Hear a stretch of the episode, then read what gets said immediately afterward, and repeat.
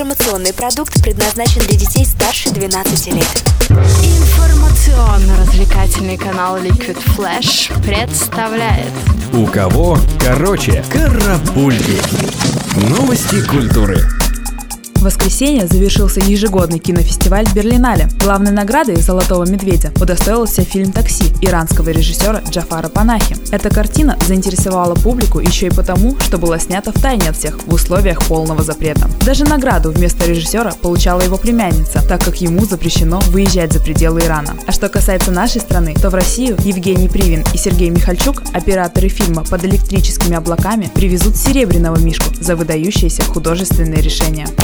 Церемония вручения премии «Оскар» 2015 состоится только 22 февраля, а вокруг нее уже разгорелся скандал. Вчера были объявлены номинанты на самую престижную кинонаграду Голливуда. И зрителей очень взволновало то, что в списках ни в одной из 24 категорий нет темнокожего артиста. Из-за этого организаторов премии обвинили в расизме. В сети сразу же распространились шутки о самом белом Оскаре в истории. Неизвестно, справедливы ли эти обвинения, но тот факт, что президентом киноакадемии на данный момент является афроамериканка, заставляет в этом усомниться.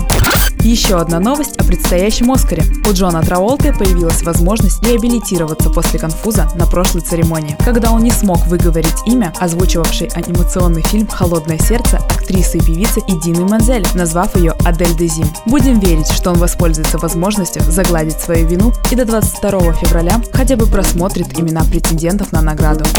Помнится, недавно Джонни Депп заявил, что никогда не соберет музыкальную группу и мы не увидим его поющим на сцене. Но вот в сети появилась новость, что на ежегодном фестивале Rock and Rio Джонни, Элис Купер и Джо Перри объединятся в группу под названием The Hollywood Vampires. О судьбе коллектива после выступления пока не уточняется. Но, видимо, для Джонни Деппа идея стать музыкантом перестала быть тошнотворной. Как уже известно, в этом году на Евровидении будет выступать Австралия. Жители страны совсем не ожидали такого подарка и поэтому в спешном порядке принялись выбирать участника. И, конечно же, главным кандидатом стала красавица-блондинка Кайли Миноук. В ответ на это предложение звезда лишь рассмеялась и сказала, что будет мыть голову и вообще занята. Но, похоже, австралийские поклонники не поняли шутки и уже начали собирать подписи к петиции о выступлении.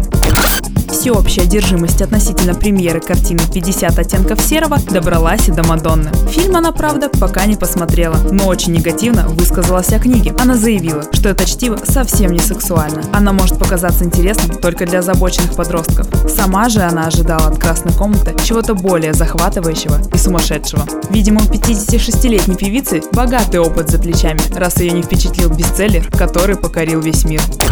А крупнейшая британская радиостанция BBC Radio One раскритиковала саму Мадонну. Новая композиция Living for Love была снята с эфира. Представители станции назвали певицу неактуальной и слишком старой для своих слушателей. Но потом пояснили, что выбирают исполнителей, популярных именно среди молодежи. И дело тут вовсе не в возрасте Марч. Неужели Мадонна больше не в силах угнаться за современными течениями? И книги ей модные не нравятся, и песни ее не слушают. Популярная ирландская рок-группа YouTube сняла короткометражный фильм и представила его как клип к песне Every Breaking Wave. Ролик длится 13 минут и рассказывает романтическую историю двух подростков, развивающихся в условиях конфликта между католиками и протестантами. Видео полностью передает дух Ирландии середины 80-х годов. Похоже, у музыкантов накопилось так много идей на этот счет, что они не смогли уместить их в стандартный клип. Любите музыкантов со стопроцентной отдачей? Тогда группа Life It Down придется вам по вкусу. Их вокалист Эрик Сарна во время очередного концерта в США настолько поддался эмоциям, что при прыжке в разгоряченную толпу фанатов проглотил микрофон. Коллеги Эрика не растерялись и не прервали выступление на середине, побежав вызывать скорую. Они как настоящие профессионалы постарались сделать из этого курьеза настоящее шоу, пытаясь петь в горло и живот неуклюжего исполнителя. Будем надеяться, что на следующем шоу подвиг своего лидера повторят уже все участники группы.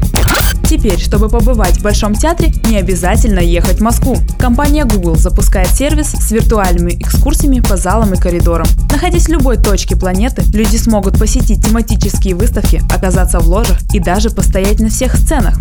Теперь каждый с гордостью может заявить «Я видел Большой театр изнутри». Карапульки. У кого короче?